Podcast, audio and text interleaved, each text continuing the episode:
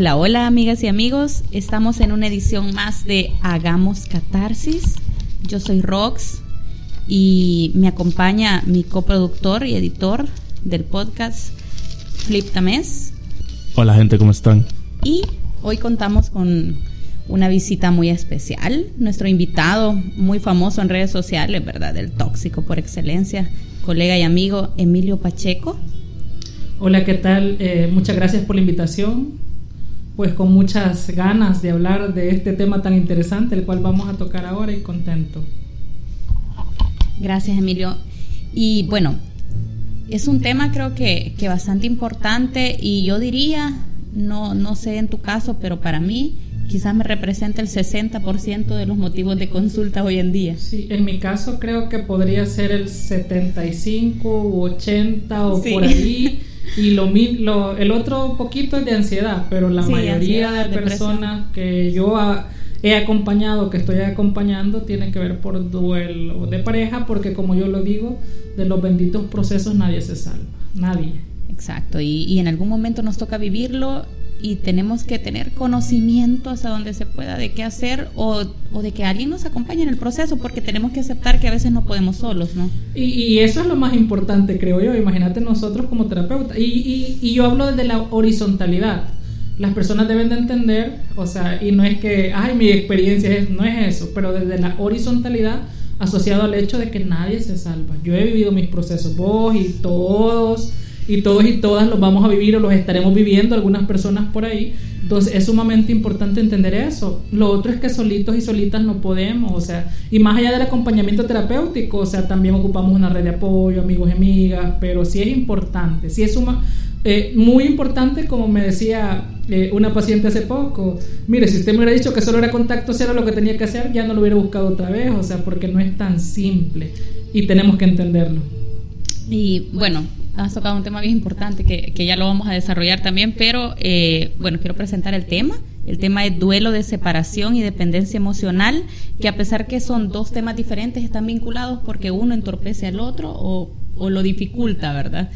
Entonces, eh, ya tú lo decías, si fuera tan fácil, yo he recibido comentarios como por ejemplo de gente que dice, es que, es que yo gestiono bien mis emociones, yo no necesito ayuda, pero yo como terapeuta te puedo decir que he vivido procesos al igual que tú, como tú lo mencionabas, ¿verdad? Y en algún momento, claro que he necesitado el apoyo psicológico, eh, ese soporte, tú lo decías, la red de apoyo, espacios, momentos, el tiempo, el famoso tiempo para sufrir, ¿por qué no? Claro. Que creo que, que es bastante necesario en algún momento, pero ¿cómo podríamos, eh, cómo podríamos entender ese proceso de duelo, Emilio? Eh, es sumamente importante entender, yo promociono una frase que es que se sana por medio del dolor y yo le explico a las personas que no es que vamos a buscar el dolor para sanar, sino que va a llegar, va a llegar. Eh, lastimosamente eh, sucede casi siempre cuando elegimos a nuestras parejas en medio de ese dolor. En Latinoamérica, la mayoría de personas, o sea, porque nos han construido así, porque lo hemos visto, porque lo hemos vivido. Estamos viendo, o sea, el duelo salimos por medio del enamoramiento. Entonces, una relación elegida o iniciada en un momento de debilidad emocional normalmente va destinada al fracaso y pues ahí, o sea, un duelo lleva un duelo más fuerte de repente. Y... El famoso un clavo saca otro clavo, que desastroso, por cierto que, que, lo hemos hecho, o sea, y, tampoco, y, y, yo creo que una de las cosas que me representa es hablar desde, desde la horizontalidad y me refiero a eso. Claro que lo hemos hecho en algún momento, o sea, nací siendo este terapeuta que soy ahora, no nací siendo este terapeuta. Me lo dio la universidad, no fue solo la universidad, o sea, ha sido un montón de cosas. Entonces, es, tenemos que entender y acompañar a las personas desde esa idea de que... Eh, esto que está sucediendo les va a ayudar a ser una mejor versión, así como nosotros lo, lo hemos sido, ¿verdad? Y ese famoso, lo hemos escuchado. Y de hecho, fíjate que en estos procesos eh, yo le digo a mis pacientes, no es una obligación, quiero que entiendan que no es una obligación, pero entiendo tanto este proceso, basado en mi experiencia acompañándolo, que eh, usted tiene mi número de teléfono. No es una obligación que me llame o que me escriba. Y yo en forma de broma le digo, pero prefiero que me pregunte a algo a que le pregunte la Brittany o al Brian. ¿A qué me refiero con eso? No quiere decir que no sea importante tu amigo o tu amiga, o que lo que él o ella diga lo están haciendo en mala onda, de mala fe. No estoy diciendo eso. Solo que él o ella va a hablar desde su experiencia y yo desde mi conocimiento. Entonces, eh, ninguno de las directrices que nosotros como terapeutas podemos dar va a causar dolor. Y indirectamente cuando escuchamos a quienes nos aman, porque no es que no, que no nos aman o que son personas malas, o sea, pero posiblemente eso que vamos a seguir nos va a causar más dolor. Y, y saber, bueno, partir de que cada persona es diferente, por lo tanto, cada proceso va a ser diferente. O sea, mi ruptura no tiene que ser igual a la tuya. De repente, bueno, todas las rupturas creo que son diferentes. El lenguaje del amor que se manejaba en la pareja es diferente. Las condiciones en las que estaban, si habían hijos en común o no. Eh, el, contexto en el que se manejaba la relación en sí, o sea, tantos elementos que pueden componer una relación.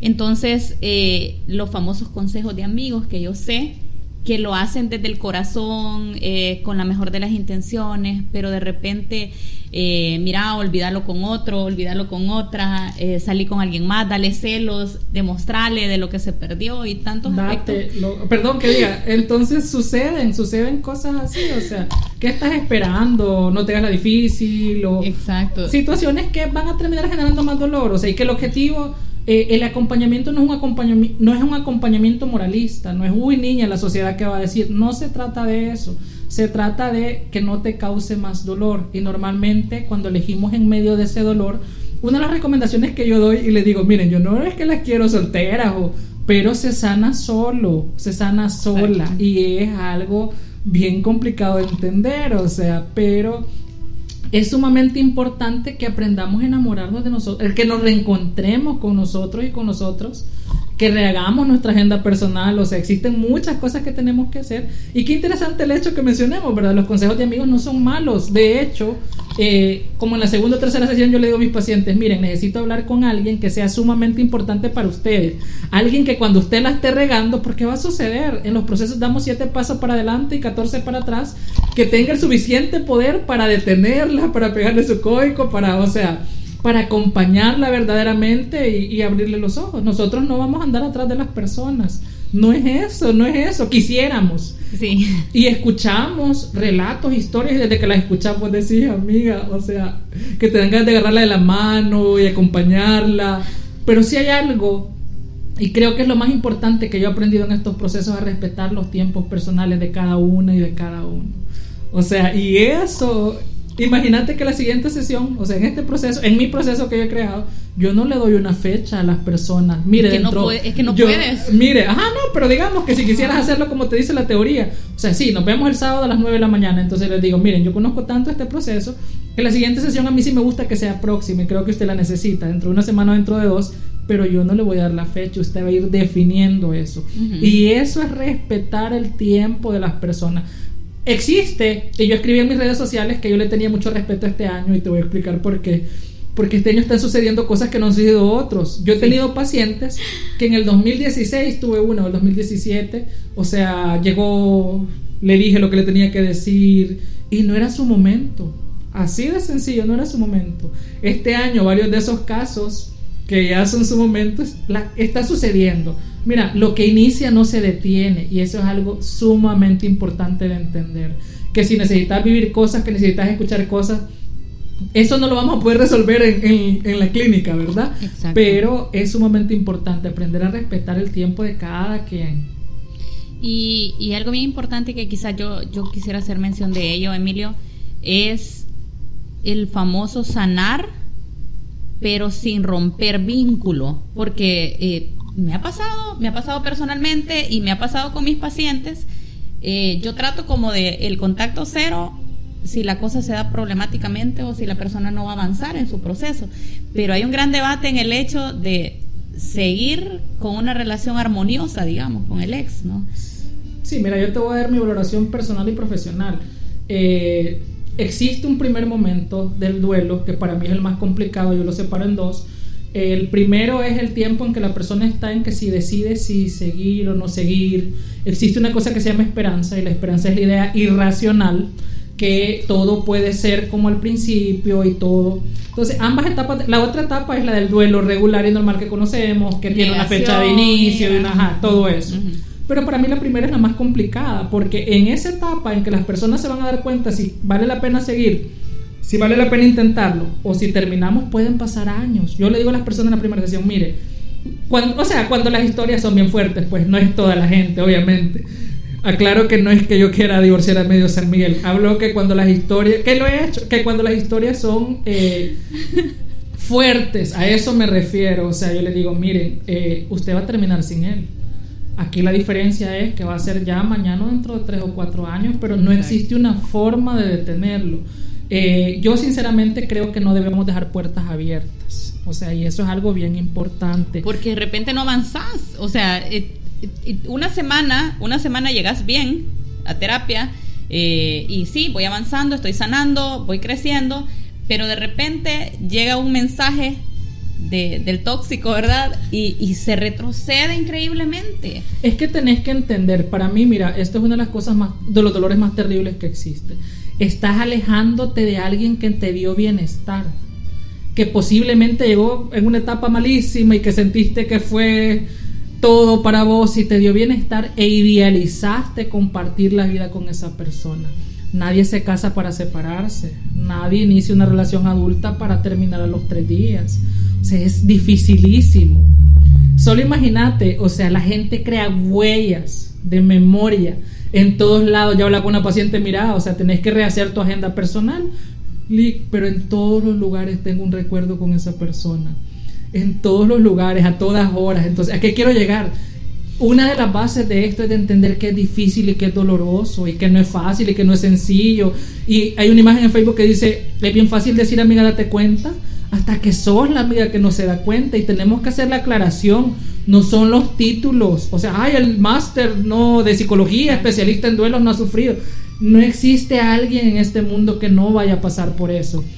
Si hablamos de las razones, hemos crecido pensando que el amor romántico es lo que vimos en, tu papá, en mi papá, en tu papá, en mi mamá, y tu papá y tu mamá no eran malos, o sea, nada más iban siguiendo lo que aprendieron y así es un es un círculo que va de generación en generación hasta que alguien decide ponerle alto. La, pero para, la teoría del aguante, diríamos.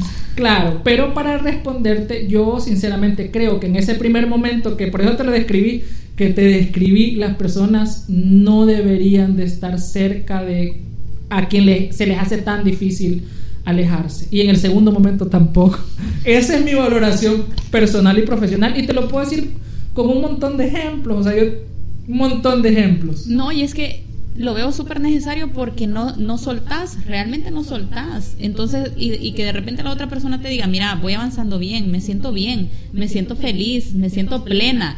Entonces es como que ¿cómo es que está avanzando? Y, sin mí, entonces, y no me quería tanto y todo, y de repente te entorpece el proceso también. Y a veces yo siento que, los pacientes eh, de, alguna forma dicen, solo queremos ponerles contacto cero. Pero, o sea, lo importante que puede llegar a ser el contacto cero también en ese proceso. Fíjate que yo he cambiado mi discurso y yo siento que a veces ponen demasiada energía en, en alejarse y en terminar. Y yo ya les dije, eso va a suceder. O sea, entonces, mira, para mí, le digo, mi valoración profesional es que no esto y esto y esto no va a suceder y no, no deberían de estar juntos. Pero no nos centremos en dejarlo o no nos centremos en olvidarlo, centremos en tu autocuidado en un primer lugar. Decime qué estás haciendo para demostrarte que te amas. O sea, y normalmente me decía alguien, ah, me plancho el pelo una vez al mes, me lo pinto, y está bien, pero el autocuidado es diario. Pa. Entonces nos vamos a centrar en un primer momento en elevar tu energía, en elevar tu autocuidado, en que te acostumbres nuevamente, en que te enamores de vos. Es imposible que vos subas tu energía, que te sientas más bonita, que te sientas más joven, que estás logrando cosas y que esa persona que te resta valor siga ahí. Entonces, sin necesidad de centrarme directamente en alejar al cucaracho de este proceso, es imposible que tu nivel de bienestar crezca y él siga ahí.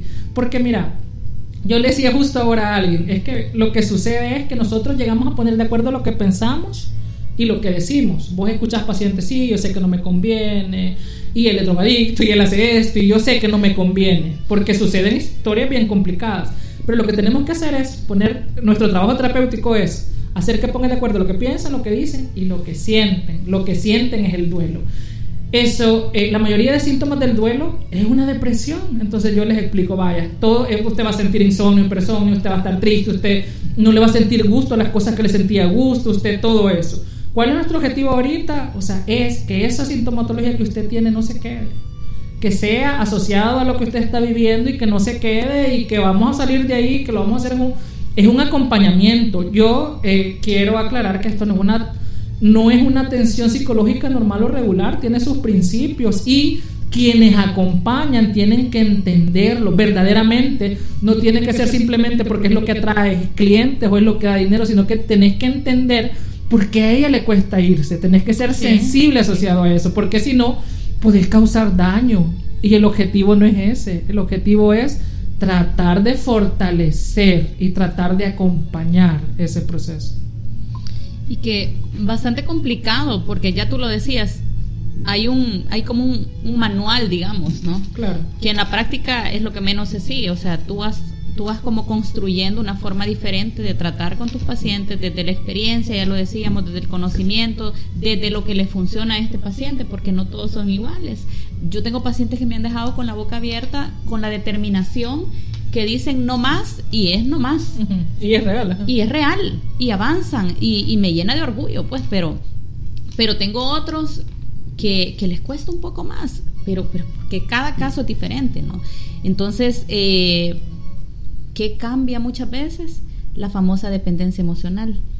Tengo una paciente que en algún momento me decía, toda mi agenda está pegada con la suya, lo que, lo que tú mencionabas en algún momento. Y si a eso le sumamos, Emilio, y esto es bien importante también, el folclore de nuestro pueblo, en el cual tú terminas una relación y vas por ahí, te encuentras un conocido. La gente... Sí, entonces, mira, ¿y cómo está? ¿Y cómo está fulano? Y la gente ya sabe. Y ya saben, exacto. Y se han echado el rollo de todas las indirectas, si es posible, en redes sociales y toda la cosa, ¿verdad? Y, que es parte de, por cierto. Ajá, y así con, con, como poniendo más sal en la herida, ¿verdad? Este, y fulano, ¿cómo está? Ya días no te veo con él, saludámelo.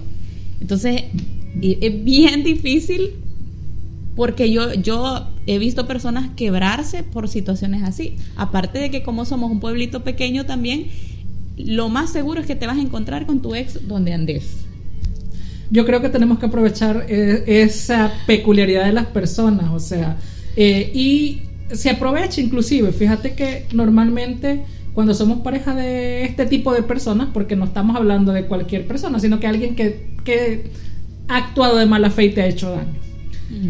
¿Qué es lo que sucede? Normalmente esta persona te está engañando, por poner un ejemplo. Todo el mundo sabía, o sea, toda la gente sabía, menos va, porque pues sí, uno no se imagina qué sucede. Entonces, ¿a qué me refiero a jugar a, nuestro favor? Eh, parte de las recomendaciones es como, mira, se van a acercar personas, o sea, yo, yo lo advierto, se van a acercar, acercar personas y en un primer momento escucharlas, o sea, que no escucharlas, pero no digas absolutamente nada. ¿A qué se acercan estas personas esos tres primeros meses? Y les digo yo, miren, yo no soy brujo, pero me van a contar porque eso sí sucede. Mira, ¿verdad que vos ya no estás con no sé quién? No, fíjate que a mí me daba pena decirte, pero fíjate que sé esto y esto y esto. Y fíjate que sé esto y esto y esto.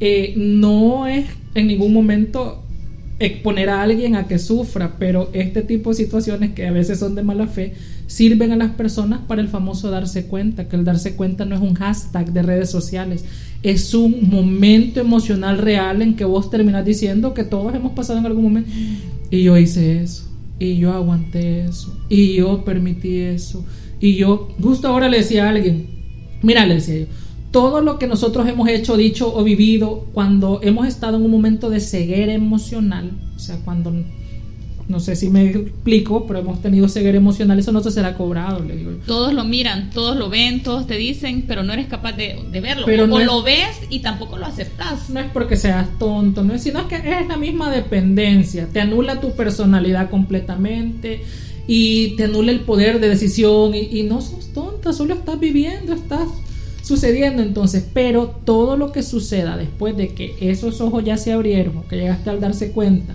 y vos lo sigas haciendo, entonces eso sí será cobrado en el sentido de que ya sos consciente de lo que estás haciendo.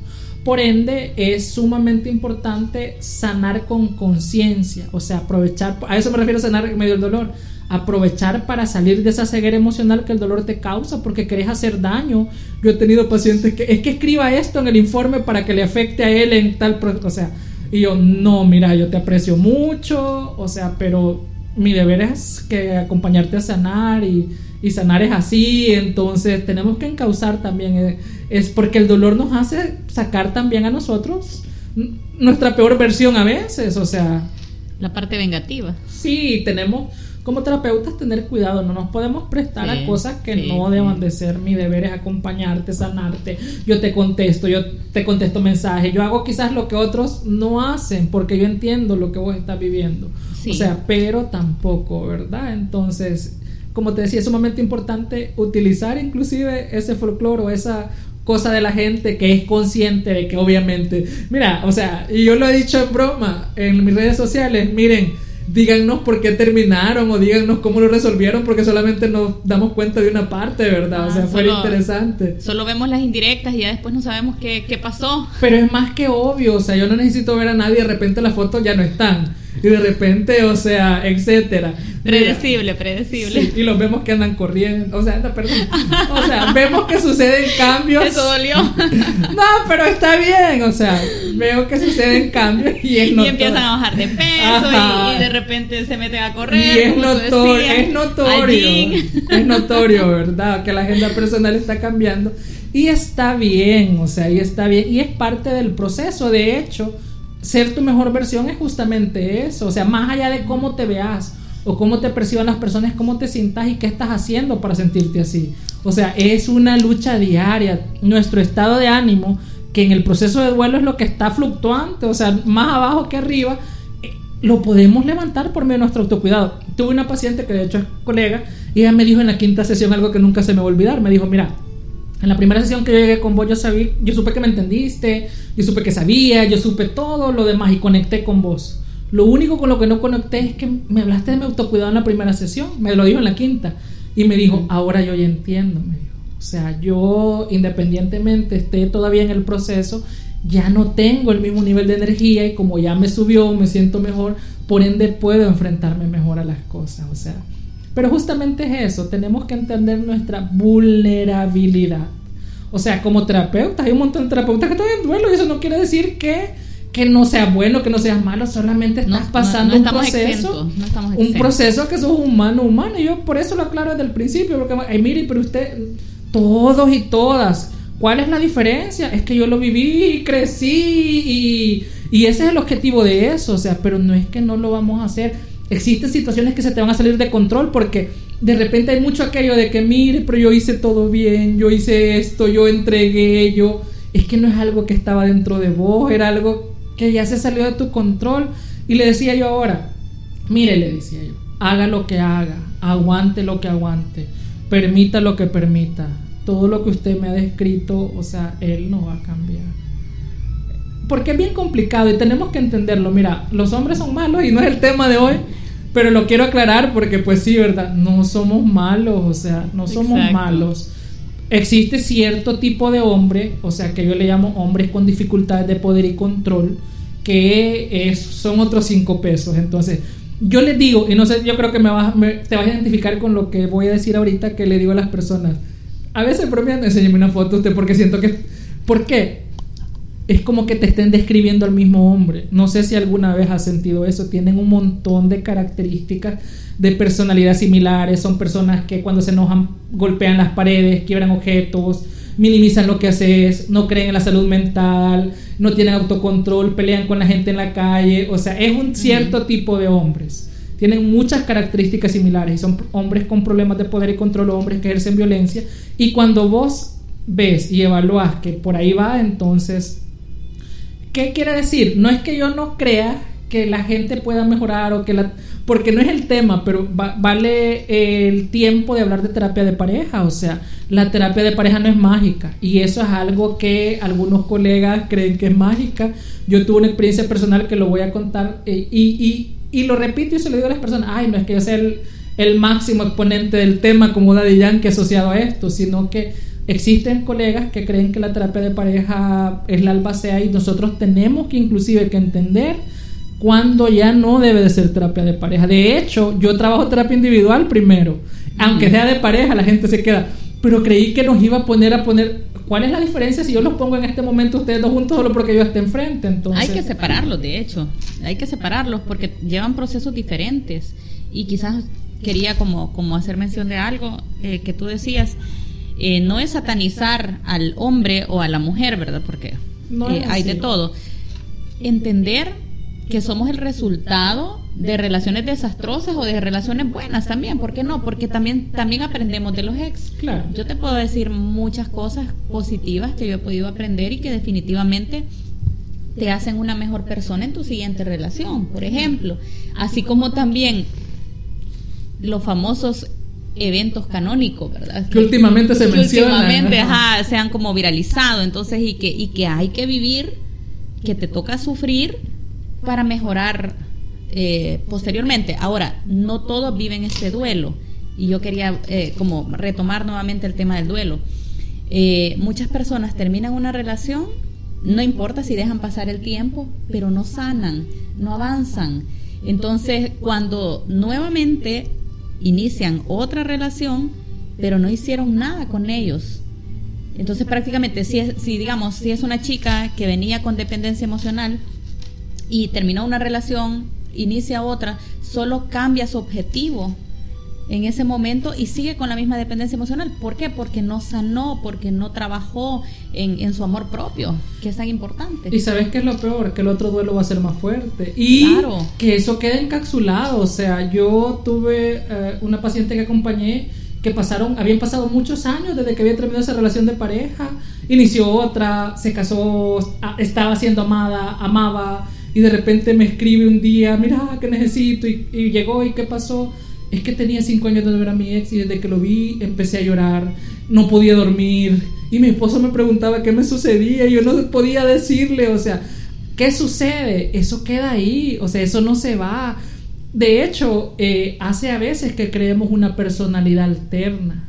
O sea, eh, no, no sé si me voy a dar a entender, pero el dolor hace que creemos una personalidad alterna y de repente, ahora me decía alguien, yo no era así antes, yo soy así. O una paciente me dijo una vez, me enseñó una foto de ella y me dijo, Emilio, yo ya no soy esta, me dijo entonces, el dolor nos hace ser diferentes personas, nos hace hacerle frente de diferentes formas, nos hace tener, convertirnos en personas que nos gusta andar con varias personas, que nos gusta tener intimidad con varias personas, que nos alcoholizamos y que utilizamos paliativos del dolor emocional para hacerle frente al dolor. La famosa válvula de escape, que solamente te hacen más daño en ese proceso porque realmente estás sanando o solo estás existiendo o solo estás bloqueando, estás evitando el hablar del tema o el, o el trabajar en el tema. O estás negando la afectación del tema. No, realmente él no fue tan importante.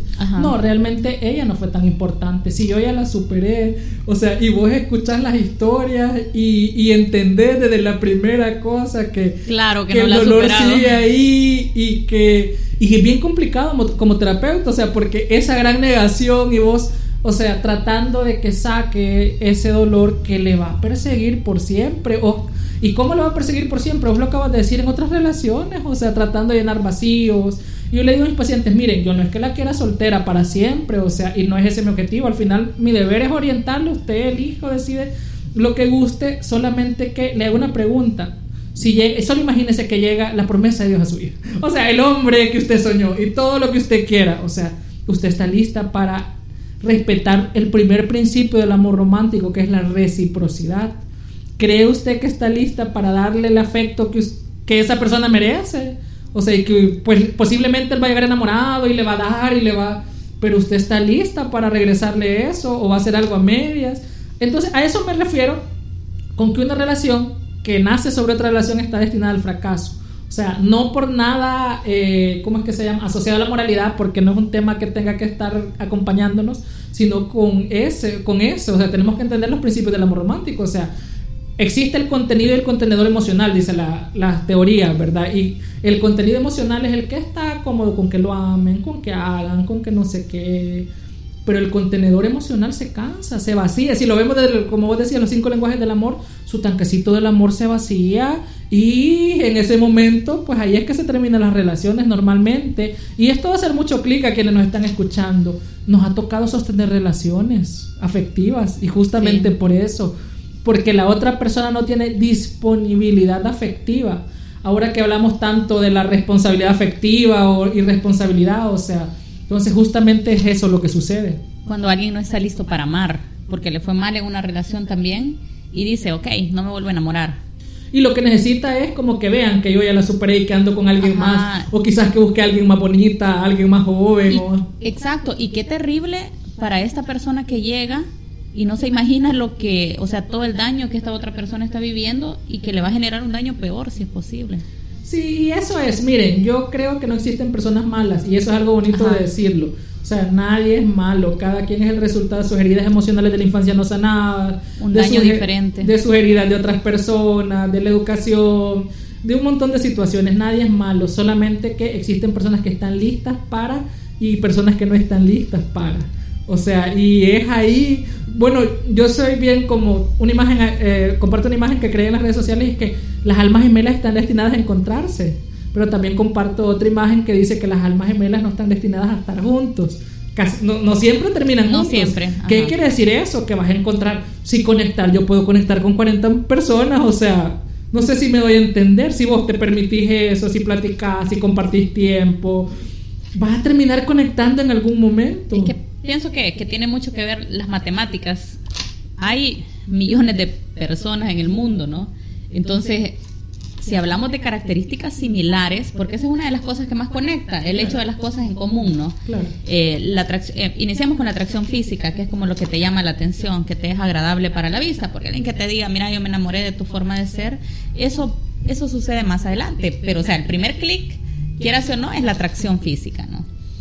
Eh, ir conociendo a la persona, saber que, hay cosas en común, cosas que admiras de la otra persona, porque también para mí amor es admiración. Y la gente no entiende eso. Y qué bien que lo mencionaste. Seguí, termina la idea y después hablamos de eso. Sí, y, me encanta. Voy a tomar nota también porque, porque hay que hablar de eso. Eh, muchas veces eh, queremos ser como, como humildes o queremos dejar pasar muchas cosas, pero que a la larga te va a pasar factura.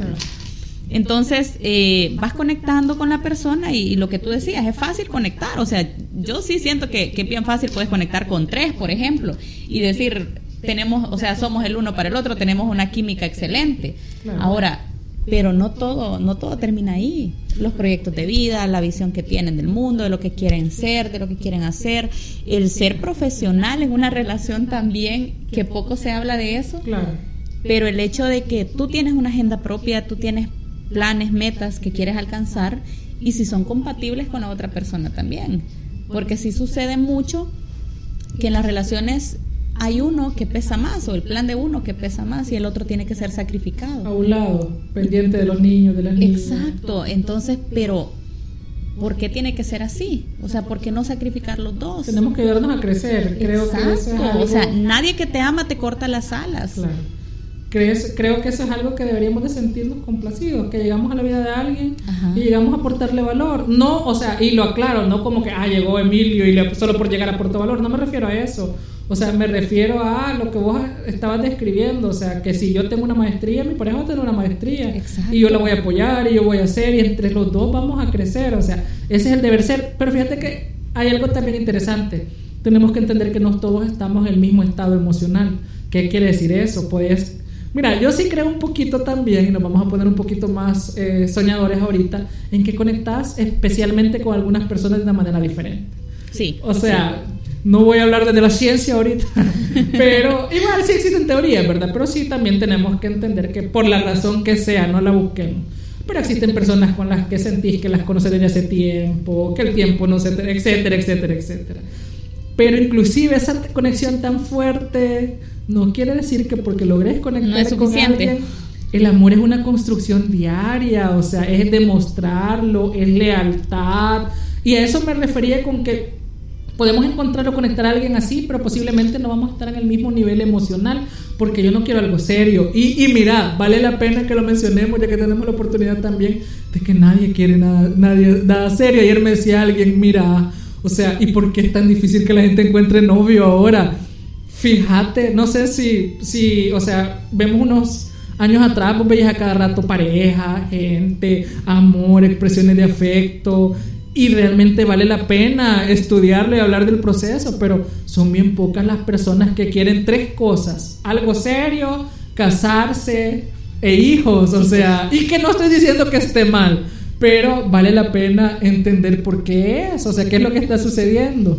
Fíjate que bien importante eso, porque yo de hecho lo he estado hablando con mis estudiantes eh, últimamente y, yo les decía, cambian las generaciones, cambian los estilos de familia también y también hay que entender eso. Ahora hay muchas parejas que, que lo que tú decías, sí, hacemos juntos, no necesitamos casarnos, eh, mira, no necesitamos hijos, vamos a tener un perrito, un gato y vamos a viajar. Entonces, y es válido también, es válido. Pero ¿qué pasó en el tiempo para que se quebrara eh, el modelo. Como ese modelo, ajá, como ese, ese molde que existía en cuanto a las relaciones. Y justamente ahora yo veía un TikTok ahí, que el famoso TikTok, ¿verdad? Yo veía un TikTok donde una chica decía, ¿cómo le digo que tengo seis meses de estar con él, que me siento feliz, que lo amo? Pero lo quiero dejar. No, pero aún no me pide ser su novia, decía. y, yo los, y yo lo sigo tratando como tal. Entonces, y, a mí algo que me encanta de, de, los TikTok son los comentarios, definitivamente. Te dicen más los comentarios que el video en sí. Ajá, entonces, y empiezan los comentarios y empiezan las chicas a decir, eh, ¿por qué tan yo? Eh, pareciera que, estamos hablando historia full ah. identificadas ajá, entonces y decía alguien yo pasé dos años con una persona así nunca me pidió que fuera su novia yo pasé nueve años así con, con una persona y así empezaron como a decir desde la experiencia todas las situaciones similares que habían tenido entonces volvemos al tema se está evitando el tema del compromiso, se está obviando. Pero es justo, es justo lo que estamos hablando. O sea, la gente ha sufrido tanto, la gente ha sufrido tanto, a la gente, o sea, le ha ido tan mal en estos temas, que ahora justo me decía alguien, es que mira, yo soy esta o yo he creado esta para ya no sufrir. Entonces, es justo eso, ¿cuántas personas, o sea, con este tema, cuántas personas se pueden identificar? No tenés idea, o sea, todos y todas, pero han sufrido tanto que ya no quieren nada nada similar, o sea, que ya no quieren nada serio, que ya no están dispuestas a volver a sufrir y que creen que lo más seguro es que eso es lo que va a suceder. Y que definitivamente es así, como una forma de autoprotegerse, ¿no? Como de evitar el sufrir. Y creo que has escuchado eh, discursos igual que yo, no, si me va mal en esta, me quedo soltera, mejor ya para qué. No me vuelvo a enamorar. Otra vez lo mismo. Ajá, y lastimosamente es justo eso, que el amor no se busca, también es eso. Creo que deberíamos de estar más pendientes de... Eh, tratar eh, nosotros eh, y nosotras de ser nuestra mejor versión, de sanar, de amarme, de cuidarme, eh, que de estar buscando, porque el amor no se busca, el amor llega. Y, y no forzarnos, porque también de repente el, el, famoso yo me quiero enamorar, ¿no? Yo quiero una relación bonita, porque tampoco puedes forzar, o, o no puedes evitarlo porque te llega, ya lo decíamos, ¿verdad? Te llega, te llega la persona con la que puedes conectar, con la que tenés claridad de las cosas que quieres lograr y que posiblemente no creo mucho en el tema del amor de mi vida. Son, más lo veo como, como, como calificativo, ¿verdad? Eh, amorosos o con mucho cariñito, ¿verdad? Para las personas. Pero realmente eh, sucede que podemos amar diferentes personas en nuestra vida, personas que nos correspondieron, personas que nos hicieron daño, personas que nos dejaron un aprendizaje. Puede ser que ames una persona toda tu vida y no te volvás a enamorar, también puede pasar. Sí, es bien complicado verlo y acompañarlo también. Ajá, entonces, o sea, hay tantas formas. Yo he tenido una paciente de 73 años, 73 años con una historia con una sola persona que como el Titanic, es una cosa tan terrible. Entonces, justamente creo que la importancia de este tema es entender eso, o sea, que ese dolor no es para siempre, que ese dolor se tiene que ir, pero que se tiene que trabajar, si no se va a quedar ahí. Porque así como he visto personas que, y yo les digo a mis pacientes, yo gracias a Dios, al universo o la energía en la que ustedes crean, les digo eh, me han permitido verlas en su peor momento, pero también en su mejor momento. Entonces, ¿qué quiero hablar con esto? La importancia de este tema es entender eso, que sí duele y no lo vamos a negar, que si arde, que si sentís que te morís, que dejas de comer, que dejas de dormir, o sea, porque es lo que yo dije, si es una depresión, o sea, es una depresión, o sea, pero así como lo sentís, así como te quita la vida, así como todo lo demás, salís de eso, salís y verdaderamente, o sea, sanás y verdaderamente no recordás con rencor y verdaderamente le deseas lo mejor de lejos, porque desear lo mejor no es escribirle, hago la aclaración de lejos, o sea, ya no tienes ninguna huella de recordar a nadie. Y no es que odies a nadie, creo que crecer o crecer en el, la conciencia, habla mucho las personas, el nivel de conciencia es entender eso, en que nadie fue malo, que ni yo estaba lista, que ni vos estuviste lista. Ver para adentro, para mí eso es muy importante también en mis experiencias personales, o sea, sí lo que me hicieron, pero ¿qué hice yo? ¿Qué permití yo? ¿En qué, qué me sucedió? O sea, porque todos en algún momento de la vida hemos querido a alguien, hemos tenido algo serio, pero de repente suceden cositas, suceden cosas y, te vinculas con otra persona. Unos pedillos, como dicen. sí, suceden cositas que no puedes controlar porque es imposible. Yo le digo a las personas, me dijo alguien hace poco, a mí me encantaría tener su energía, su madurez, su no sé qué. Yo le digo, ay, hija, le digo yo, o sea, este nivel de madurez, porque pues sí, un montón de, de problemitas, ¿verdad? Como decía, unos pedillos. ¿Pero a qué costo? ¿Pero a qué costo? ¿A qué quiero llegar con eso?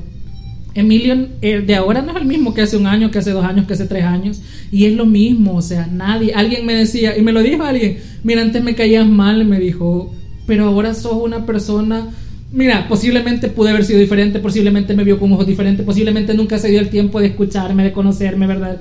No importa, o sea, pero uso el ejemplo para, para expresar eso, que nosotros crecemos y si cambiamos tiene que ser para mejorar porque no existe nadie perfecto, o sea, solamente personas que hemos cometido errores, que posiblemente hemos hecho cosas que no debimos haber hecho, pero que ese dolor, pero que esas cosas nos sirvan para ser alguien, alguien, para mí cuál es el objetivo de la vida, en pareja y en general, tener paz, o sea, verdaderamente, verdaderamente eso, o sea, y quienes somos padres, o sea, yo como padre tengo una responsabilidad increíble, te voy a decir por qué. O sea, porque yo tengo conciencia lo que le hace a una persona el ser mal, hacer cosas malas o decidir cosas malas que le generen dolor. Entonces es una cosa increíble. De hecho, con mi pareja yo subo fotos y a veces digo eh, la mamá de Santiago y me dicen, ¿por qué no es tu esposa? ¿Por qué no decís no sé qué?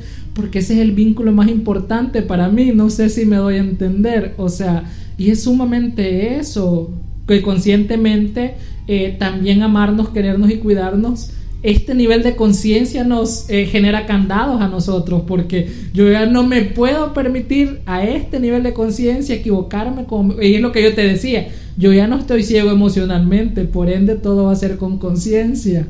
y el nivel de compromiso, el nivel de compromiso, de responsabilidad, y bueno, aprovechando el espacio, yo, yo eh, soy tu amiga en redes sociales también y siempre me ha gustado ver, por ejemplo, la forma en que presumís a tu pareja, los logros de tu pareja, o sea, no es el hecho de que, ay, miren qué bonita está, o sea, es el hecho de, hey, miren, ella también está creciendo profesionalmente, ella también eh, se dedica tiempo para sí misma, ella es una buena madre, ella aquí, allá, o sea, las facetas individuales que ella tiene. Claro. Porque no necesariamente tú lo decías, mi esposa, mi mujer, mi novia, o sea, ella tiene una vida también. Claro, y es justamente eso, o sea, eh, yo, por ejemplo, he tenido un proyecto personal de estudio porque mi familia está centrada en su maestría ahorita. Entonces eso tiene que suceder. Y a pesar de que hagamos todo ella y yo, va a ser para siempre. No lo podemos saber. No nuestro, hay nuestro deber es aquí ahora. Y aquí ahora yo te estoy amando. Y mañana jamás vamos a poder ser enemigos por lo que yo te decía, es la mamá de mi hijo y eso es el vínculo más grande del mundo. Y es justamente eso. Y yo bromeando le digo también, ya que se vale bromear, le digo, mira, te presumo tanto también, pues porque si llega alguien vas a ver cómo sos primero, vas a ver cuál es el lugar. Es broma. No, mira, ya a este nivel de la vida, después de todas las experiencias, uno llega a un nivel que ya no, o sea, yo te lo juro que más, más en paz no puedo estar. Entonces, meterme en una dificultad quiere decir que yo ya dejé de ser hombre, dejé de entender que hay mujeres bonitas o de conectar, o sea, mira, con personas así con un nivel de conciencia más alto, inteligente, con logros, o sea, uno tiene bastantes cosas como que para, pues sí, ¿verdad? No sé si me voy a entender, pero nada vale la sonrisa de mi hijo. ¿Pensé lo mismo yo hace siete años? No, no hubiera perdonado. El único que perdona es Jesús, yo no.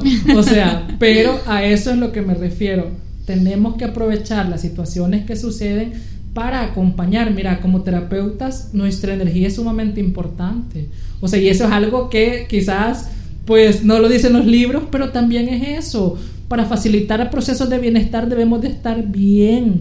Y no quiere decir que no ha vivido cosas, quiere decir que yo no estoy en una crisis en ese momento, quiere decir que mi atención está en vos en ese momento, quiere decir un montón de cosas que no es simplemente que alguien se siente frente a nosotros, o sea, porque nuestras rutinas de autocuidado, o sea, tienen que ser largas y fuertes, porque no es simplemente lo que yo sepa, aunque pues a mí me gusta estudiar bastante, pero no es simplemente eso es mi nivel de energía, el espacio donde vos atendés a las personas, que la gente entre y, parecerá subjetivo lo que estoy diciendo, pero la gente siente el espacio. Sí, se siente, o sea, el, nivel de energía, ya, ya, tú lo decías, y algo bien importante y que quizás aprovechando que estamos aquí, fíjate, eh, yo siempre he dicho que la Junta de Vigilancia para la profesión de psicología en algún momento tiene que contemplar el hecho de que para poder nosotros atender a nuestros pacientes estemos bien psicológicamente, porque no hay garantía de tantos psicólogos en ese país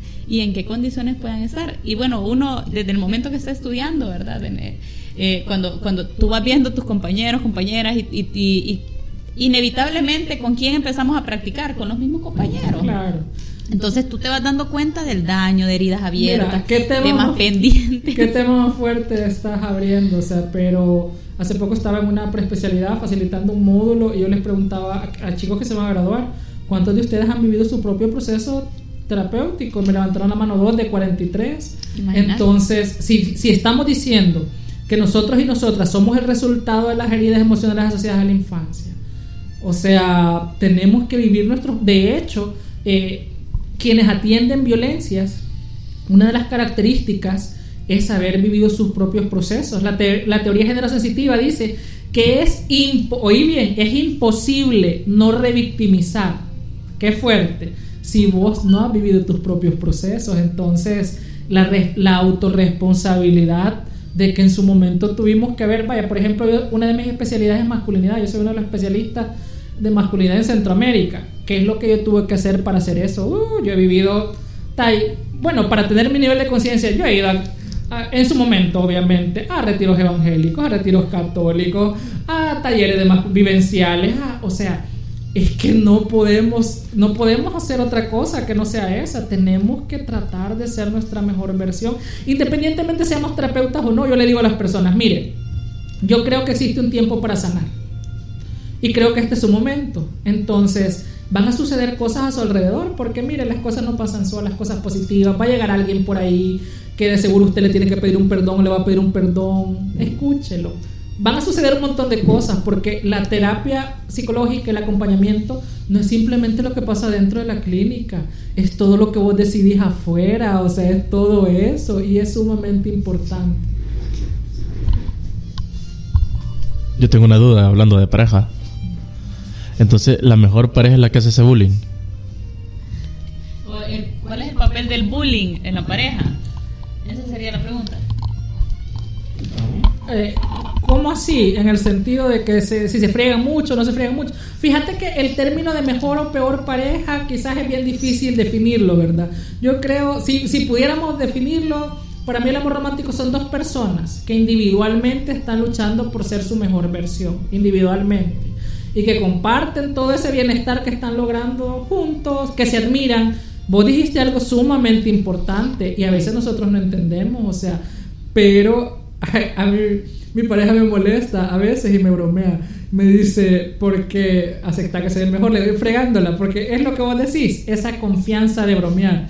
Y me dice, no, no te voy a decir eso porque después te me vas a elevar y que no sé qué. O sea, pero la admiración es importante y es, y la gente no lo entiende. Exacto. Pero admirar a tu pareja es la gasolina del amor romántico, o sea, es una cosa muy interesante. Y referente al bullying, mira, el bullying es un término para mí complicado porque genera acoso y no es tanto bullying entre uno y el otro, sino quienes tienen la confianza para bromear entre sí, para bromear, para decirse cosas, lo que sea, sin faltar, o sea, sin faltar el respeto, yo ya conozco tus límites, por ejemplo, si vos fueras mi pareja, yo conozco tus límites, y yo sé hasta dónde puedo llegar y yo sé que no te vas a molestar. No sé si me voy a entender. O sea, la, tener... la, famosa bromas que te hacen daño y las que te causan. Es como que tenemos que tener cuidado, ¿verdad? Hace poco compartí una imagen que decía eh, justamente algo similar. O sea, no todo eso, o sea, no las bromas que hacen daño, para mí son las amistades, les decía. Entonces uno tiene que tener cuidado. Pero con respecto a la pregunta, si es importante tener esa confianza que te permita bromear y que las relaciones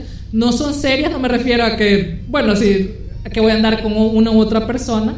Eh, si no me refiero a que sí, claro, sí podemos divertirnos y podemos fregar y podemos bromear y podemos tener nuestros códigos para comunicarnos. Y eso es lo importante, no olvidar, no olvidar la sexualidad, o sea, a la gente se le olvida el amor romántico, el apego crece por medio de la intimidad sexual. En un primer momento, solo encima queremos pasar el uno del otro, me refiero, o sea, juntos, eh, etcétera, pero de repente la vida pesa las responsabilidades pesan, las agendas personales son bien largas, o sea, no debemos de olvidar ese tipo de situaciones porque yo le digo a las personas, yo no bromeo con la infidelidad porque no bromeo con la infidelidad, pero la utilizo para que la gente tenga conciencia, porque la infidelidad en este tipo de situaciones o desapego afectivo no quiere decir con que alguien tenga o no tenga moral. Alguien me decía hace, hace unos años o hace unos meses, me decía, yo no soy ese tipo de mujer. Yo le decía, mire, tranquila, es que no existe un tipo de mujer.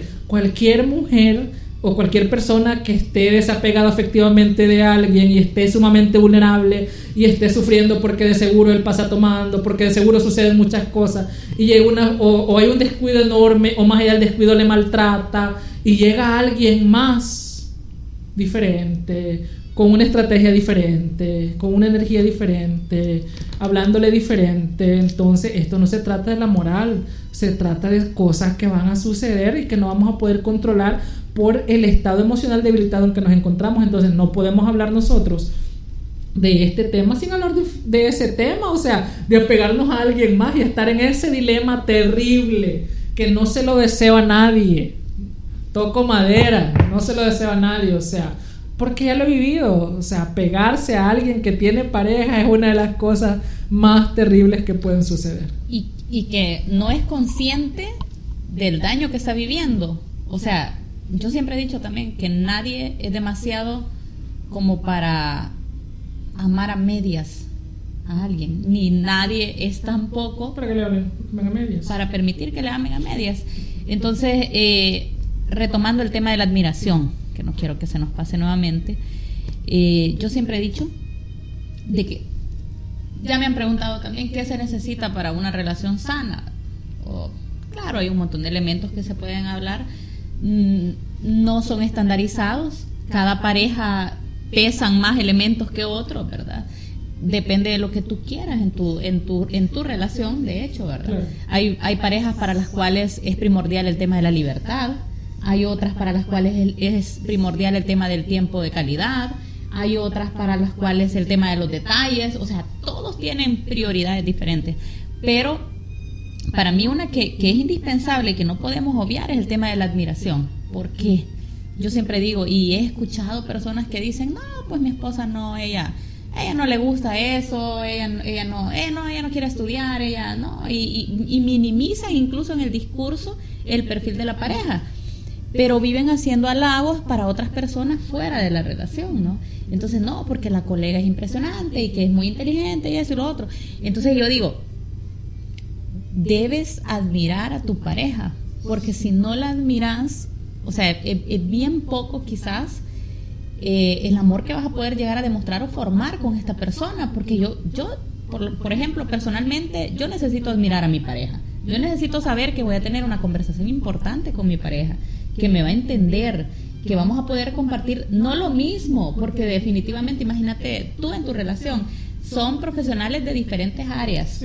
Pero qué interesante, me imagino que es cuando se sientan a platicar y cada uno habla de los espacios diferentes en los cuales se relaciona. Entonces, que de alguna manera tienes que ser amigo de tu pareja. Y volviendo al tema de la moralidad que tú mencionabas, el ser tú mismo.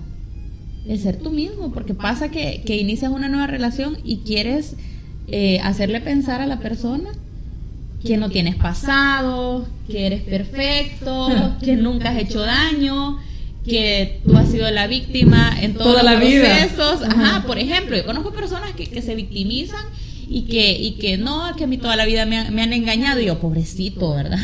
Excepto yo, yo sí siempre he sido la víctima.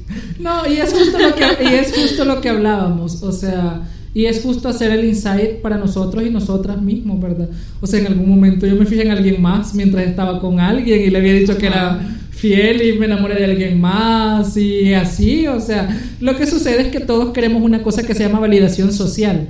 ¿Qué es eh, la validación social?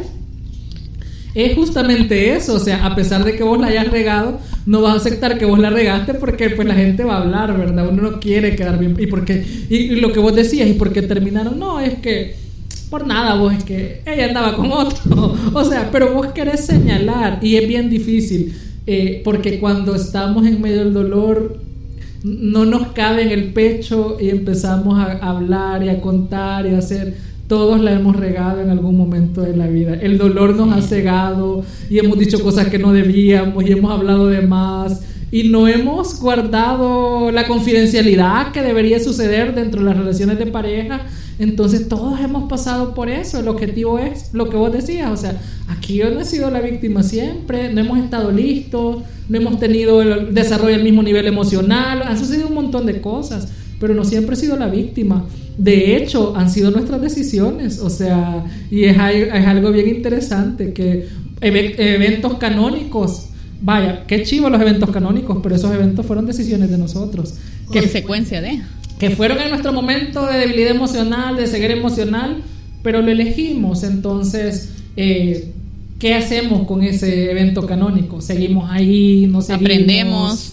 O va, mira, yo le digo a las personas, yo lo que le tengo respeto de estos procesos es el tiempo. El tiempo es sumamente cruel. Y ojo, no estoy diciendo que se desperdicie el tiempo, pero pues tenemos que tratar de aprovecharlo. Existen personas que pueden pasar 12 años, 15, 27 años, o sea, y eso es lo complicado. Cuando venís a ver, pues ya no sos la misma persona, ya no tenés la misma juventud, ya no tenés la misma energía, ya no tenés las mismas oportunidades y, y eso es. Alguien me decía una vez, no, mire, o sea, yo ya terminé con él, pero fíjese que él me conoce desnuda, él ya, ¿y para qué voy a conocer a alguien más? Entonces, existen situaciones a veces que nos validan la idea de seguir a donde nos hacen daño. Y aquí el punto es justamente eso, cuando terminamos una relación de pareja, cuando nos hacen daño, cuando eligen su bienestar sobre el de nosotros, cuando conscientemente deciden cosas que nos van a doler, que nos van a afectar y no les importa, cuando entienden que tienen poder sobre nosotros o nosotras y deciden y saben que vos siempre vas a estar ahí y que siempre vas a abrir la puerta y que siempre por el poder que tienen sobre vos, o sea, Y, y algo importante, Emilio, poder que nosotros hemos entregado voluntariamente. claro. Porque cuando nos enamoramos, y yo siempre digo esto, entregamos nuestra vulnerabilidad a esta persona. ¿Qué es lo, lo, lo usual en las relaciones de pareja? Empezamos a hablar de nuestros traumas. Mira, mi papá no me quería, mi papá nos abandonó, mi papá le pegaba a mi mamá, mi mamá aquí. O sea, y empezamos a hablar de, de nuestro historial doloroso Claro. con esta persona. Entonces le estamos diciendo cuáles son todas nuestras debilidades, nuestras vulnerabilidades. Y esta persona tiene el poder, si lo quiere utilizar, de aprovecharse de todo este daño, de todas estas vulnerabilidades, o de apoyarnos y, y- y ser ese soporte emocional que en algún momento necesitamos. O sea, tiene dos opciones. No está obligado a hacernos daño, pero puede hacerlo y usualmente lo hace. Y, y, y, qué interesante, o sea, te hacen daño y de repente todo eso sirve para justificar el quedarse ahí también. Porque es que pobrecito, viera que su papá chiquito, o sea, y yo, una de las cosas que me gusta que queden claros es que usted no es su mamá, usted no es su terapeuta, usted no es su salvadora. O sea, mire, le digo, le dije a alguien, yo entiendo que él tiene características positivas, porque tiene características positivas. La dificultad es que las negativas son demasiado grandes y demasiado difíciles y no van a cambiar. Y posiblemente él va a estar listo de aquí a unos 16 años. Yo creo que de aquí a unos 16, 17 años va a estar listo. Y la gente empieza, porque el objetivo eh, nunca va a ser que la gente decida, la gente no va a decidir, pero por medio de nuestro acompañamiento la gente empieza a pensar. Y mi objetivo es que la gente se vaya pensando, es que empiecen a pelear consigo mismos, empiecen a, a ver qué están dispuestos y qué no, y que sí, que no es amor romántico. Mira, o sea, la cosa podemos decir que en algún sentido está mejorando, porque eh, ¿en qué sentido? Ya vemos más personas. Ojo, y hago la aclaración. No digo que está mejorando porque hay más personas que se están separando, porque yo no promuevo el divorcio, yo promuevo el amor pleno. Hago la aclaración, no me vayan a tachar. O sea, hay muchas más personas que se están separando, pero ¿qué quiere decir eso? O sea, Mira, si vos y yo nos pusiéramos a hacer una investigación de la afectación emocional de las mujeres en San Miguel, municipio, de 50 a 70 años, yo te aseguro que el 75% toman psicofármacos para sobrevivir. O tienen depresión o tienen algo así, o sea, y, y posiblemente es asociado a todas las vivencias, a todo el que ellas buscaron una recomendación de alguien porque su pareja les maltrataba, porque tomaba, y de repente su mamá le decía, no, mm, ay hijita ya va a cambiar, ya va a cambiar 10 años. ¿Por qué? No porque fueran malas, sino que nos educaron a eso. Y últimamente estamos viviendo, acompañando procesos, pero un poquito más de conciencia la gente tiene, un poquito, aunque sea un poquito. No puedo decir que ya está todo diferente, pero aunque sea un poquito más. Y que bien importante de cómo, de qué, qué impacto tuvieron los consejos de la abuela cuando decía, mija, si usted ya está en el macho, debe jinetearlo. Por ejemplo, yo, yo escuché muchas expresiones así, pacientes que me las han compartido también, de la teoría del aguante, lo que yo te decía, sí, duraron toda la vida, pero aguantaron, perdonaron infidelidades, golpes, maltratos, humillaciones, etcétera. Flippy. Ya lo dijiste. Ah, bueno. Pero justo es, justo es eso, ¿verdad? O sea, si hiciéramos, a mí me encantaría, o sea, si hiciéramos ese estudio, te aseguro que viéramos eso. Muchísimas mujeres que toda esa teoría del aguante les generó muchísimo dolor emocional, que evolucionó en trastornos psicológicos posiblemente y que lastimosamente, cuánta gente con ansiedad, o sea, y la ansiedad, yo... Eh, lo voy a decir al aire, pero no es que no le tenga respeto, sino que es un, aunque lo veamos como un trastorno, es un síntoma de que algo no está bien. Una manifestación. Y que eso se quita. Tres sesiones, dos sesiones. Y existen personas que pasan 10 años con ansiedad. Y es justamente la ansiedad de donde nace, algo que no está resuelto en tu vida, algo está sucediendo, pero como no quieres trabajar emocionalmente eso, no quieres dejar, no quieres soltar, preferís psicofármacos, que no estoy diciendo que estén mal, pero existen otras formas de entender que existen situaciones que no llegaron a nuestra vida para quedarse. A mí me encanta el término episodio que normalmente los psiquiatras utilizan, episodio depresivo breve, episodio... Y me encanta el tema o el término porque un episodio es justo eso, algo que ahora puedes estar pero jodidísima, llorando por el Brian o por la Brittany, muriéndote y mañana posiblemente puedes estar diferente. Solamente que, ojo, yo soy una persona creyente, religiosa y todo lo que vos querrás, pero no es que va a suceder solito, sino que tenemos que trabajar en eso, tenemos que hacer. Le decía a alguien, mire, pero es que me decía, mire, en este momento es que nada le siento gusto, es que no le va a sentir gusto, pero ah, en este momento hágalo, o sea, vaya, corra, por ejemplo, si fuera el running y le, le dejaste de sentir gusto al running un día, por ejemplo, porque tu estado emocional se debilitó, anda, que sea 30 minutos, anda a caminar, o sea, si tu ex es parte de la grupeta o de algún grupo ahí, ahora se han peleado entre ellos y hay como cuatro, o sea, vos puedes elegir en cuál estar. Exacto, opciones hay. Hay diferentes clubes ahorita. No, no estamos obligados a ver al ex corriendo. Vaya, entonces a eso me refiero. Justamente a eso. Pero hágalo. Allí, y sabes qué es lo interesante, y tomémoslo de ejemplo, de, de tomemos el running como ejemplo, que me encanta, por cierto, no vayan a decir que no, me gusta mucho. O sea, mira qué bonito, ahí hay un montón de gente trabajando en sí misma, algunos más despacio, algunos más rápido, algunos en problemados, algunos con ansiedad. luchando contra algo, pero juntos y entre todos apoyándose, ayudándose. ¿Eso es terapia psicológica? No. ¿Eso les va a sanar? No. Pero les va a ayudar a elevar su energía y eso les va a ayudar a hacerle frente de una manera diferente a sus dificultades. Y bien importante, voy a hablar de una experiencia personal con el tema de, del pueblón en el que vivimos, pues porque hermoso, por cierto, yo amo, amo San Miguel y no quisiera vivir en ningún otro lugar en el mundo. Pero eh, como es tan pequeño, y ya lo decíamos, nos encontramos en todas partes. Y a mí me sucedió que yo en el gimnasio, por ejemplo, ahí me encontraba Alex. Entonces, y, y, ya con su nueva pareja y todas las cosas. Entonces, y yo dije, bueno, yo tengo la madurez, tengo la madurez para, para, pero ya llegaba la gente, mire, y, y qué descaro, y cómo viene aquí ya con la nueva y todo, y cómo se siente usted, y todo, no, yo me siento súper bien, nosotros nos llevamos bien, porque quería, eh, bueno, quería tocar ese tema también. Las rupturas no pueden ser iguales si hay hijos de por medio.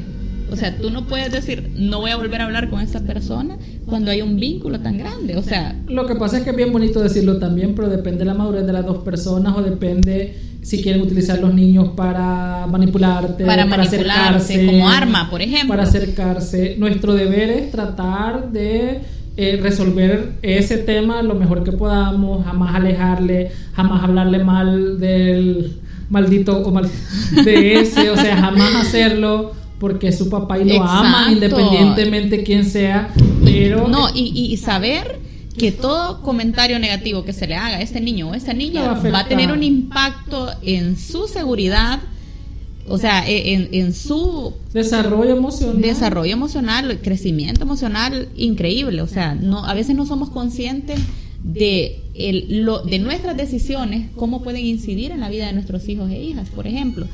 Entonces, pero finalizando el tema es de que yo dije, bueno, hay más gimnasios en San Miguel, para mí es súper fácil, me cambio y problema resuelto. Y es... Gracias, Flippy. Y es justamente eso, mira, yo le contaba a alguien hablando de experiencias personales que casi no hablo de eso, pero eh, yo le decía a alguien y le decía, mira, yo tuve una pareja con la cual estuve 13 años y me decía, ¿y sabes cuántas veces le he vuelto a ver? Le dije yo, ¿cuántas? Ninguna. ¿Por qué? Porque yo conozco su agenda personal. O sea, yo sé a qué horas está en Metrocentro. Yo no voy a Metrocentro esa hora. Yo sé a qué horas estén a este nivel de vida después de tantos años. Ya te estoy hablando que ya pasaron 15 años quizás desde esa relación de pareja. Ya tiene otra agenda personal posiblemente. Pero en todo, en un primer momento yo la conocí. Entonces jamás nos topamos. ¿Por qué? Porque yo la conozco. Diferentes situaciones como lo que vos mencionabas. O sea, vos estabas ahí, nunca había ido.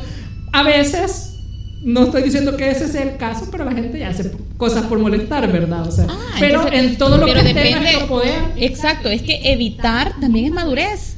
O sea, el hecho de, yo siempre he dicho, si, si te va a estar escribiendo, te va a estar ofendiendo, te va a hacer, te va a hacer daño ver sus estados, te va, o le vas a hacer daño si ve los tuyos. O vas a estar poniendo algo para que vea. Exacto, puedes tomar la decisión de eliminar a esa persona o incluso bloquearlo. O sea, bloquear no es inmaduro si estás priorizando tu salud mental. Yo le digo a las personas, mire, tiene que ser esto y esto y esto, alejarse, no tener comunicación, pero mire, yo entiendo que no lo va a hacer de un solo, yo entiendo que va a tener momentos de debilidad, yo entiendo, pero ¿sabe qué es lo que necesito? O sea, que cuando se vaya, se vaya de un solo, haga todo lo que necesite, viva todo lo que necesite, pero cuando vayamos no vamos a regresar, o sea, es porque realmente alguien me decía una vez, mire, Lick, cuando esté el 100% segura, eso no lo va a hacer antes. El 100% de seguridad se lo va a dar el camino, se lo va a dar la vida, se lo va a dar el tiempo y sucede. Siempre, gracias a Dios, lo he visto, o sea, pero no lo vas a ver adentro, siempre va a haber dudas, o sea, siempre va a haber... Creo en las segundas oportunidades depende del tipo de situación, el depende del tipo de persona, depende qué tan consciente fue el daño. Exacto. Sí, porque muchas veces puede ser no estábamos preparados y ya lo he escuchado de otra persona eh, de repente decir, no estábamos listos en ese momento, no estábamos preparados, eh, teníamos muchas cosas que resolver a nivel personal y ahora lo estamos y retomaron y les funcionó. Pero estamos hablando que no había infidelidades, no había violencia, no había eh, daño psicológico en sí, o sea, solamente ellos aceptaron que no estaban preparados para una relación en ese momento. Está bien, podemos, podemos hablar de, de retomar algo, pero saber que te hicieron daño, que no te respetaron, que no te valoraron, que te entregaron a alguien en la cara. Exacto, y volver Hicieron ahí, que dudaras de vos misma, porque de repente sucede. Hace poco me decía alguien, mire, o sea, esta persona anda con él, está más joven que yo, y, todo lo asociado, o sea, te hicieron dudar de vos misma. Tener el cuidado de que la nueva pareja que elijan sea, para hacerle daño al anterior, ¿verdad? Ah, exacto, es como que se vea mejor mejor o algo así, o sea, y realmente sucede. Y sí, y sí es válido mejorar, o sea, claro, en la vida siempre hay que ir buscando la mejora continua, ¿verdad? Es de mejorar la raza, sí, mi abuelita. Pero no voy a no voy a tomar una decisión sobre mi nueva pareja para hacerle daño a mi antigua pareja. Claro. De hecho, ni deberíamos de pensar en buscar pareja si todavía estamos buscando para restregársela, para que lo vea, para que vea que está más joven, para que, o sea, no es mi decisión y es a lo que me refiero. No debemos decidir en medio del dolor. No tiene que ser el dolor el que nos motive. Porque aparte vas a terminar más lastimado. Y son duelos más fuertes, son dolores mucho más fuertes. Eh, creo que... ¿Cómo estamos de tiempo? Dos minutos. bueno, eh, tenemos demasiado de qué hablar todavía, Emilio. Yo creo que vamos a necesitar un, segundo, tercer, cuarto, quinto episodio. Es que mira, da para tanto. Sí, porque de repente yo de aquí ya, ya tomé nota, quiero que hablemos del tema de la infidelidad en otro momento Ay, tan rico, eso. Que hay tanto de qué hablar también de eso. Eh, no tocamos mucho el tema de la dependencia emocional, vamos a tener que ampliarlo porque solo el tema del duelo de separación era bastante amplio. De ser víctima de violencia y de separarte es otro tema asociado a la dependencia emocional también. Separación cuando hay hijos, por ejemplo, o sea, hay demasiadas cosas pendientes que yo sé que nuestros oyentes necesitan escucharlas y yo sé que todo lo que hemos, eh, hemos estado conversando en esta sesión, todo lo que has aportado a esta sesión, eh, yo sé que muchas personas se van a sentir identificadas y, lo que decíamos al inicio, ¿a dónde están yo? Sí soy, ¿verdad? Eh, y, y que es importante también, pero que eso lo lleve a hacer reflexión de necesito ayuda, necesito apoyo, necesito acompañamiento y esto no me hace débil. Y que hemos avanzado bastante en ese tema, porque ahora es mucha más la gente que va a terapia y que todavía dice, hey, voy a terapia.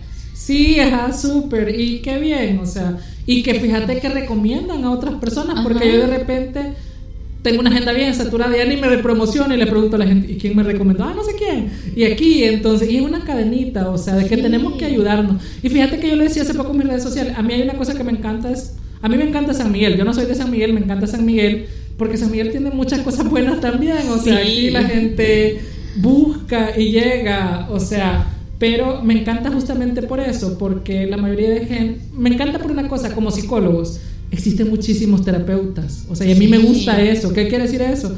Que alguien se identificó más con vos, que alguien con el otro, que alguien con el otro. Y existen tantas personas ahí listas para ayudar, eh, que es algo sumamente importante. O sea, y aquí, mira, esta onda no es una competencia, o sea, somos amigos y amigas y es el mismo objetivo, ayudar a las personas. Y, apoyarnos mutuamente también. Y el objetivo de esto es justamente eso, o sea, que al final eh, les puedo decir que la gente sale, la gente sana, la gente es feliz. Yo les digo en un momento, miren, yo sé que en este momento usted no piensa en el amor romántico, pero yo le aseguro que si usted hace las cosas como deben de ser, cosas suceden, y empiezo a decir cosas suceden, pero yo no le digo a la gente, mire, yo he podido ver que hay gente que se enamora bien, que...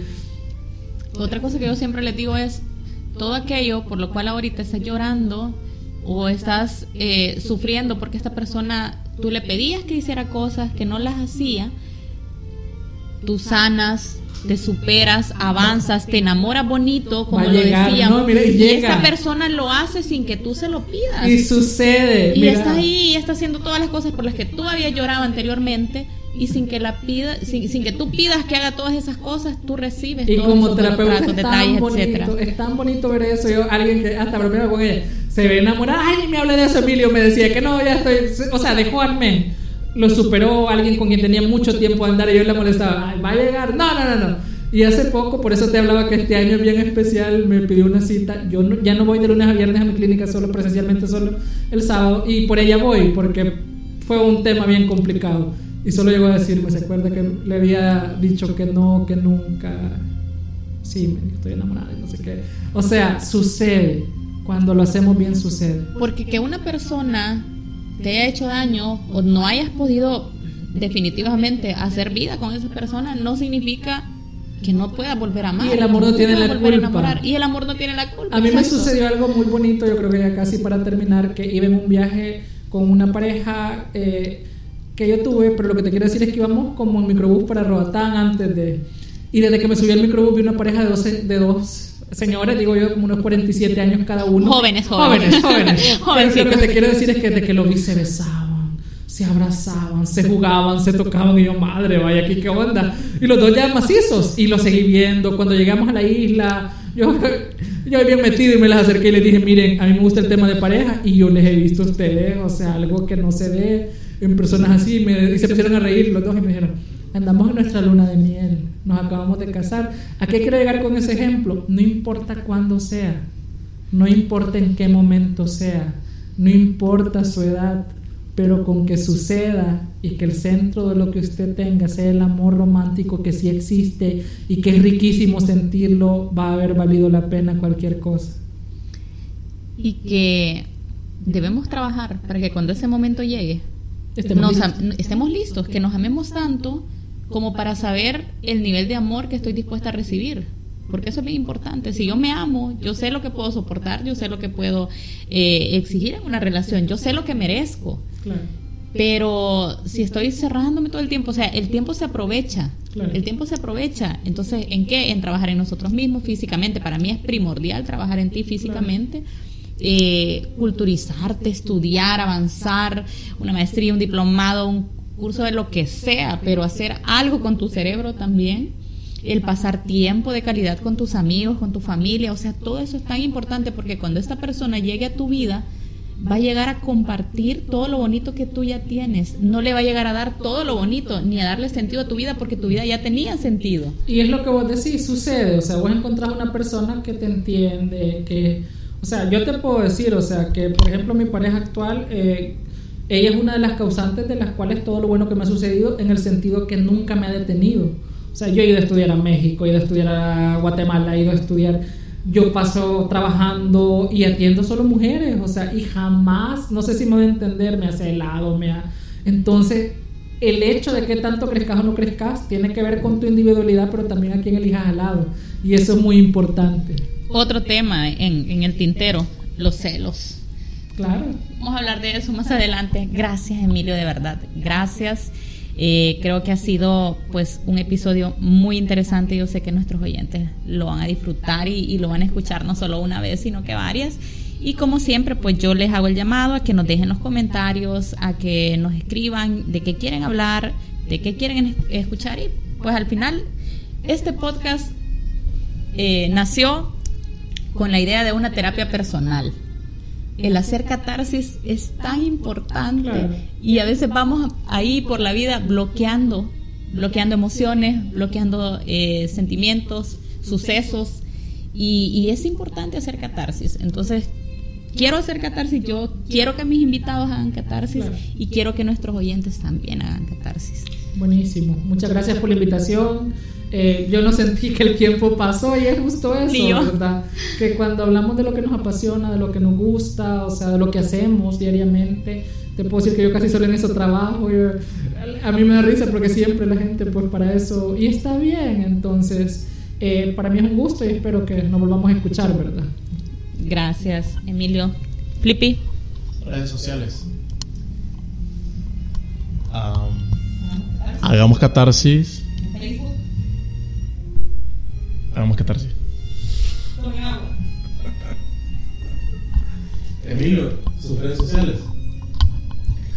Eh, pues mi Facebook eh, o mi página personal es Emilio Pacheco SV y ahí paso compartiendo no información que sana, lo aclaro, sino que memes y cosas con las que trato que la gente identifique su situación y pues de una u otra manera y conectar con las personas. Esa es mi es la página que más uso. Excelente. Y yo soy tu seguidora y, me paso riendo ahí también con los memes, créeme. Y mira, y sirve, no tenés idea de cuánta gente me ve y me dice, ah, amiga, date cuenta. O sea, sirve, bien chivo, la verdad. Ah, eh, realmente algún tipo de conciencia que se pueda generar es importante. Y el reírse también es bueno para el alma, así que. Pues sí. ¿Estamos? Sería despertar y que tú no existieras. Si tú no existieras,